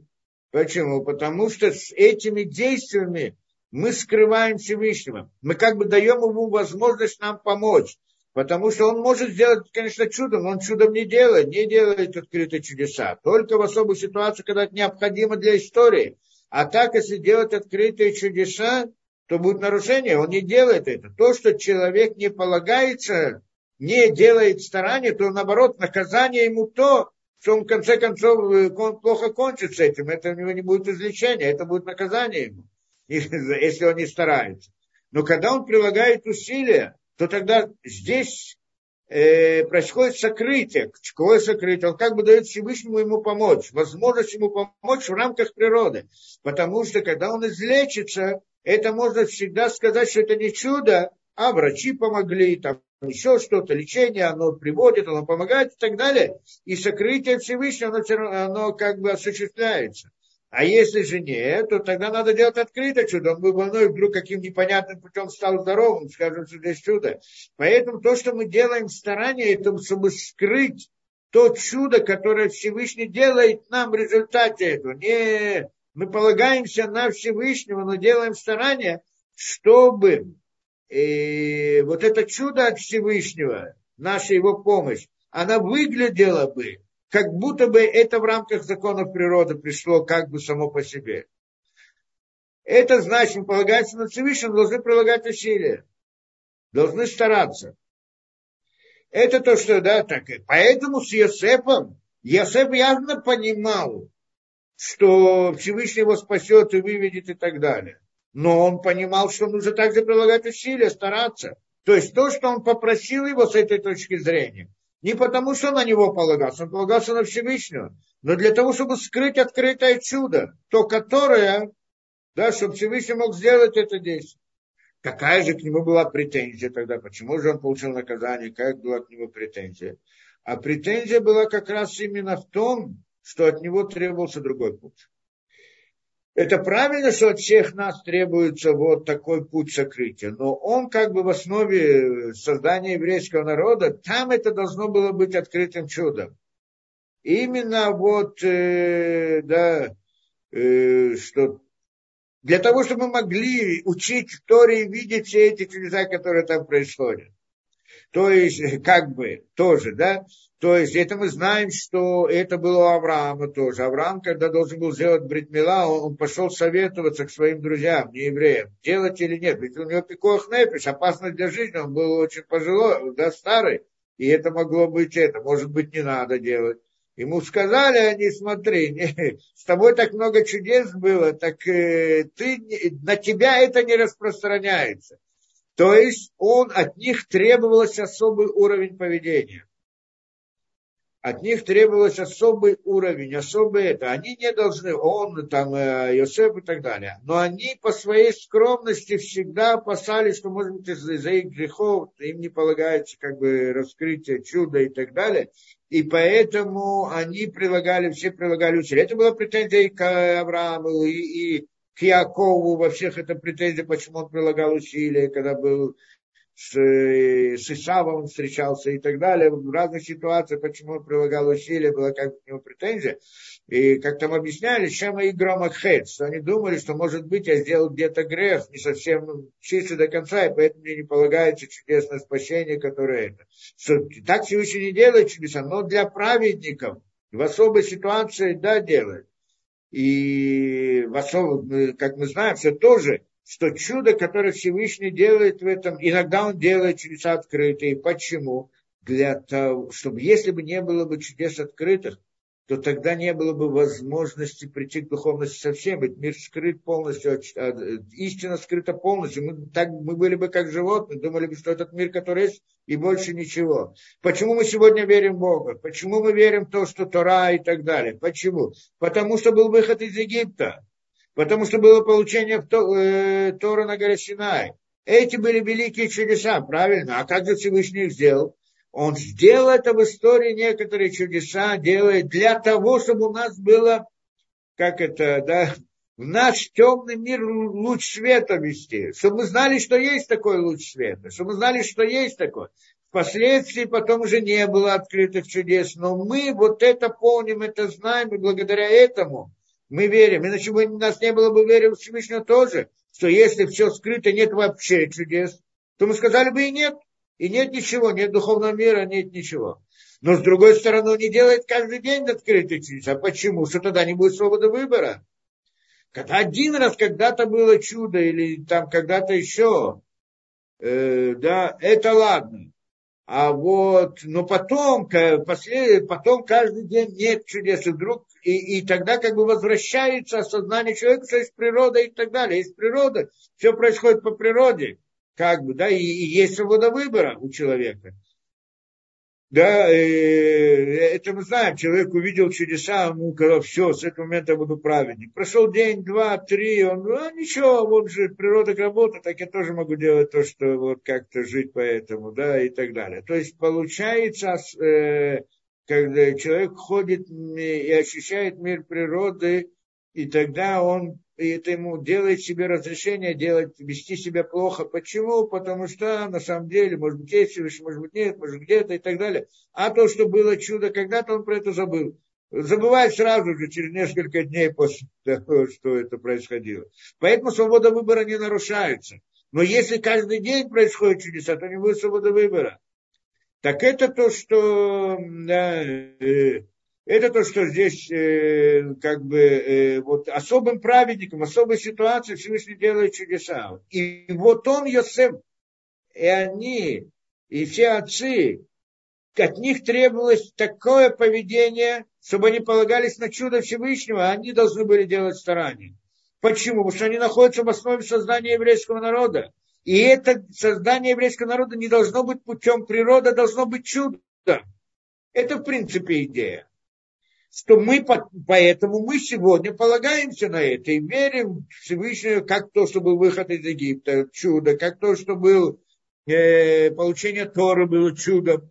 И поэтому мы верим в Бога, правильно? То события, которые происходили с нашими отцами, это тоже чудеса. И это тоже нам дает, оно необходимо как чудеса для истории будущей. Поэтому от них, наоборот, требовалось поведение не в рамках природы, а полагаться на Всевышнего, полагаться по-настоящему. Это то, что было претензия к Иосифу. А они почему же это засчитывался им как грех?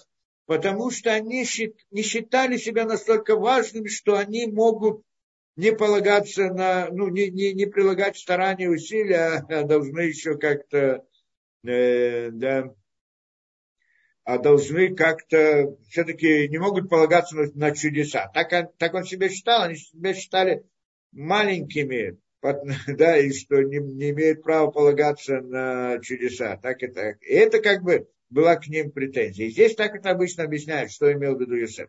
Понятно, что он понимал, что в конце концов спасение ему придет от Всевышнего. Но вот эта вот идея, э, да, но, но, но, но должен приложить усилия, да, как пойти к врачу должен был. И поэтому он его попросил. Э, да, но на самом деле, на самом деле, если бы Э, события-то происходили совсем по-другому. Как там происходило? Что он должен был выйти на свободу каким образом? Он должен быть царем в результате, правильно? А как это может быть? Поэтому Всевышний он запланировал другой план. Не то, чтобы вышел Сара Машкием и поговорил бы с фараоном, сказал бы, давай выведем, там вот хороший человек такой один есть, выведем на свободу и так далее, он бы вывел и все прочее. Ну, так он было бы, так он, он вышел бы, но, но основная цель не была бы достигнута. А тут было всем по-другому, что фараон увидел сон, и ему потребовался кто-то, кто бы его разрешил. И тогда уже вдруг этот вспомнил, не вспомнил, а Всевышнему послал. И он вспомнил про то, что есть там, э, который, Йосеф, который разгадывает сны. И, по, и тогда его привели к фараону. И тогда, когда он ему разгадал, тогда фараон его поставил бы царем поставил его царем над, над всеми. А если бы это было бы только по милосердию, как бы вот этого Сара Машкин, то тогда, ну, вышел бы, вышел бы, ну, ладно это, но не было бы того результата. Поэтому это, да, э, это должно было быть по-другому. Йосеф не, не знал как бы конечного плана, возможно, Всевышнего в этом смысле, да, как оно должно было произойти, каким путем.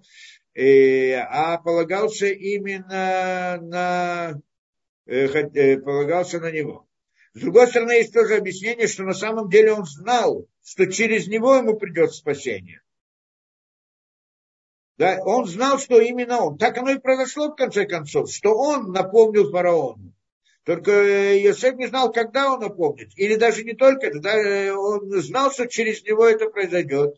И поэтому он понимал, что через него, но, но, но, но это чудо, а он хотел приложить старания и попросил его, как будто бы. А Всевышний хотел, чтобы это было чудом. Что тот вспомнил, что пришло, и чтобы знал, и так далее чтобы была вся, потому что в основе, потому что здесь возникает еврейский народ, и еврейский народ возникает путем чуда, а не путем природы. И это мы должны знать и видеть, что еврейский народ возникает путем чуда. Да, из, из духовности. Это мы должны знать. Для этого были все эти чудеса, чтобы нам было это ясно. Потому что если бы нам это не ясно, если все происходит путем природы, то мы не, не верили бы в Бога вообще. И в, и в Тору, и во все. Только потому, что были эти чудеса. Так эти чудеса нужны.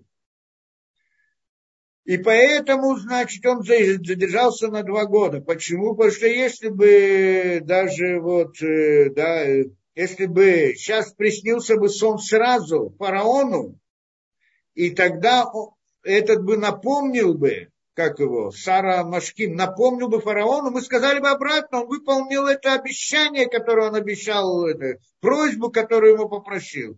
И обратно это было бы в рамках как бы милости.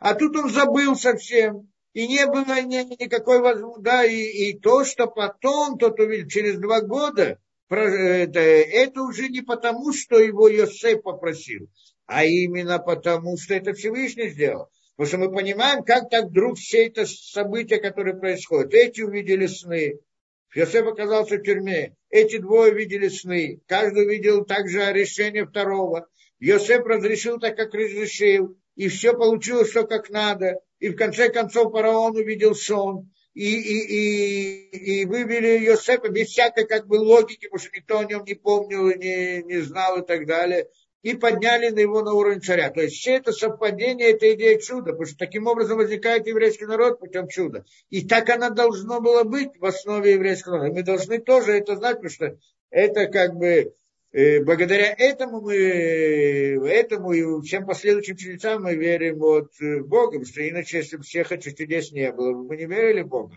То есть мы находимся в мире сокрытия, но здесь обязательно есть луч света от Всевышнего в виде каких-то чудес, он необходим нам для того, чтобы у нас была вера во Всевышнего. Иначе бы не так было.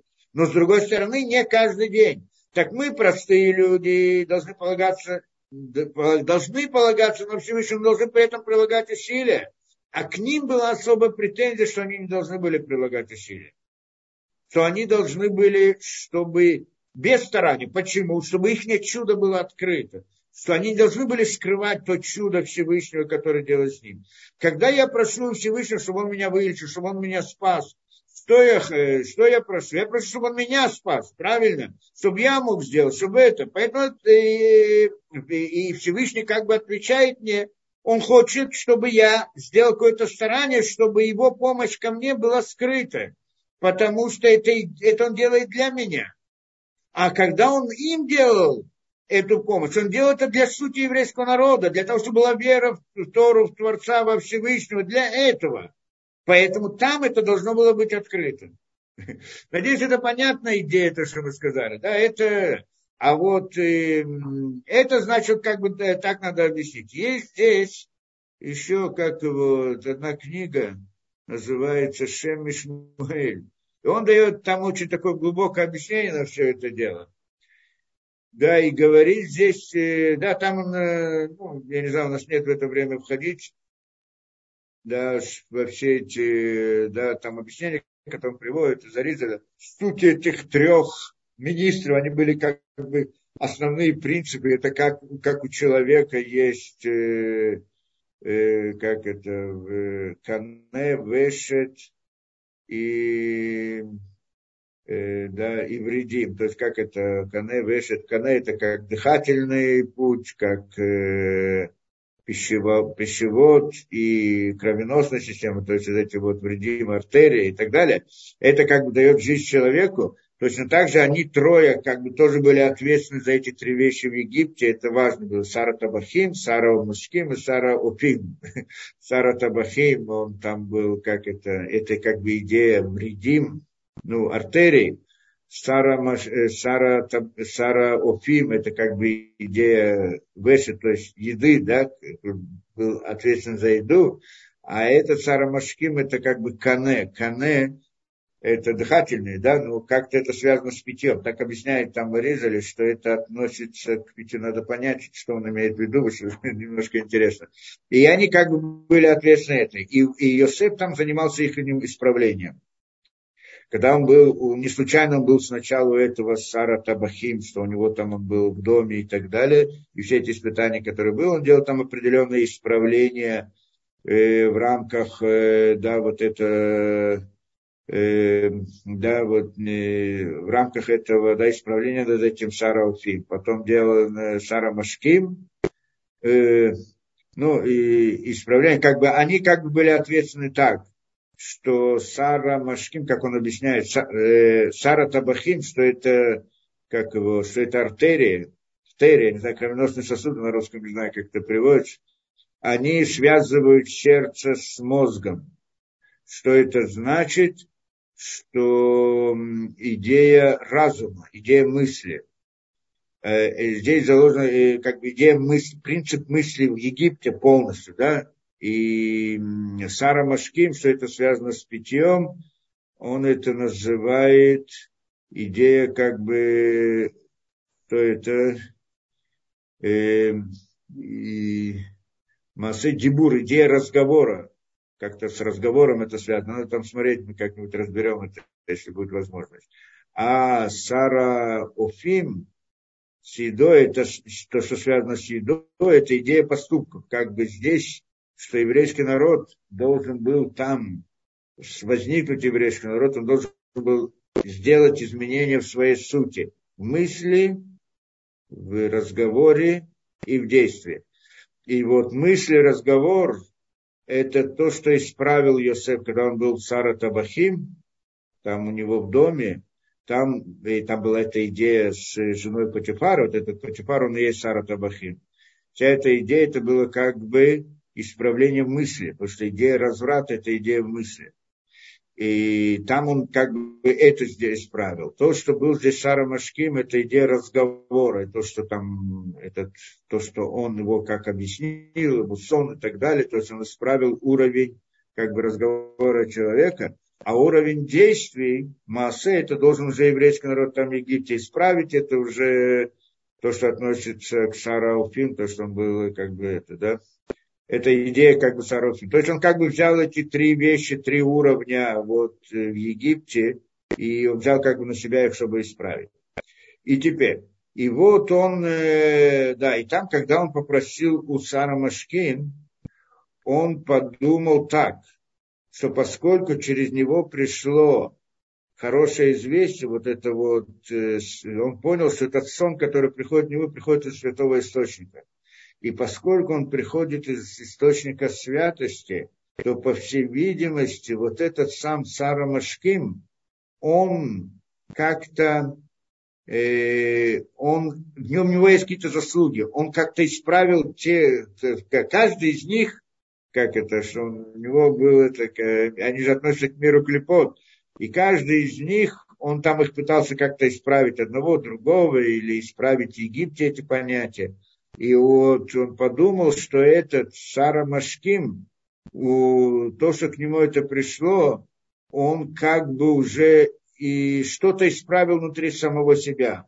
И поэтому э, ему полагается потом, э, да, Всевышний как бы ему потом, то есть он выйдет из как бы из клепот сам по себе, вот этот Сара Машким, и придет к какой-то святости, и поэтому для него Всевышний делает этот сон тоже, и, и о нем там упоминает, что как бы это. Это так он подумал. Из самого сна он подумал, что у него есть какие-то заслуги. Он с ним как бы общался, видел, что он как становился бы лучше в каком-то мере. Так он пришел к выводу.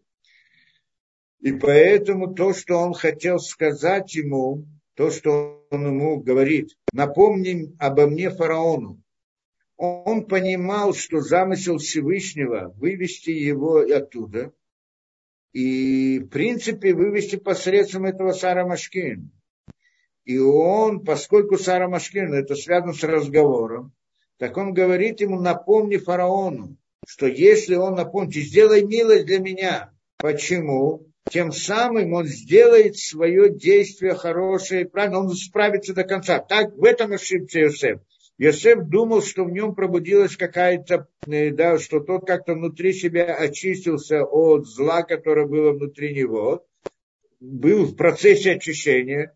И вот, когда он придет фараону и скажет ему о Йосефе, то тем самым он завершит свое исправление.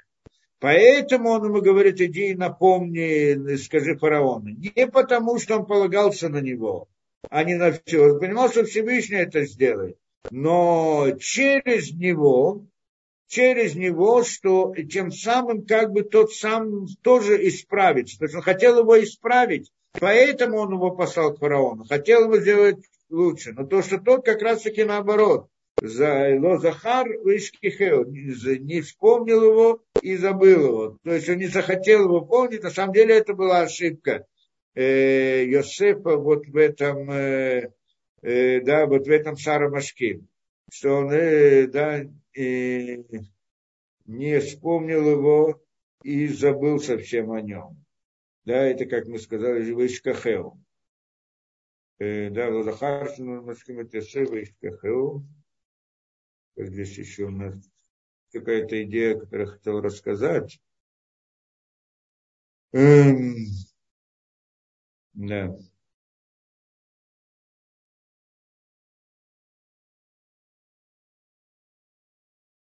Ладно. В всяком случае, в, этом, то есть он приходит и говорит нам с другой стороны, что здесь произошло. Что он хотел привести к его к исправлению, Сара Машким. Что вот, вот таким образом, что он придет к фараону и напомнит, тогда он станет, он как бы, да, тем самым он исправит самого себя. И это как бы дополнительная вещь, которую он хотел сказать. На самом деле здесь что-то еще приводит, я посмотрю. Эм. А, ну да. Он здесь приводит так, что на самом деле кто он такой? Он же это, да, он инструмент для, для это, какая роль его Сара Машким, да, какая роль и того, и другого, что они, как это, как инструменты для него. Что такое инструменты для него? Как оболочка, как у плода есть оболочка и есть суд. Так он, Йосеф или еврейский народ, это как бы сам плод, а народы мира это как бы оболочка. Только есть оболочка, которая там плохая, портится и так далее. Есть оболочка, которая хорошая. И при этом. Так это он хотел сделать, чтобы думал, что он будет вот тем самым, да исправить его, чтобы он был инструментом, который сам по себе является, прилепляется к истине. Это то, что он думал. То есть прилепить его к истине, поэтому он его послал. Да. Таким образом. Э, а тут оказывается на самом деле наоборот, что он наоборот возгордился, стал, э, и когда он его напоминал, напоминал э, фараону, говорил о нем с э, пренебрежением. И, и тем самым потерял эту самую, ту самую возможность, или у него не было в самом начале, может быть, это была ошибка Иосифа, что он так подумал про него, и поэтому остался еще там два года. Ну ладно, это, думаю, на сегодня достаточно.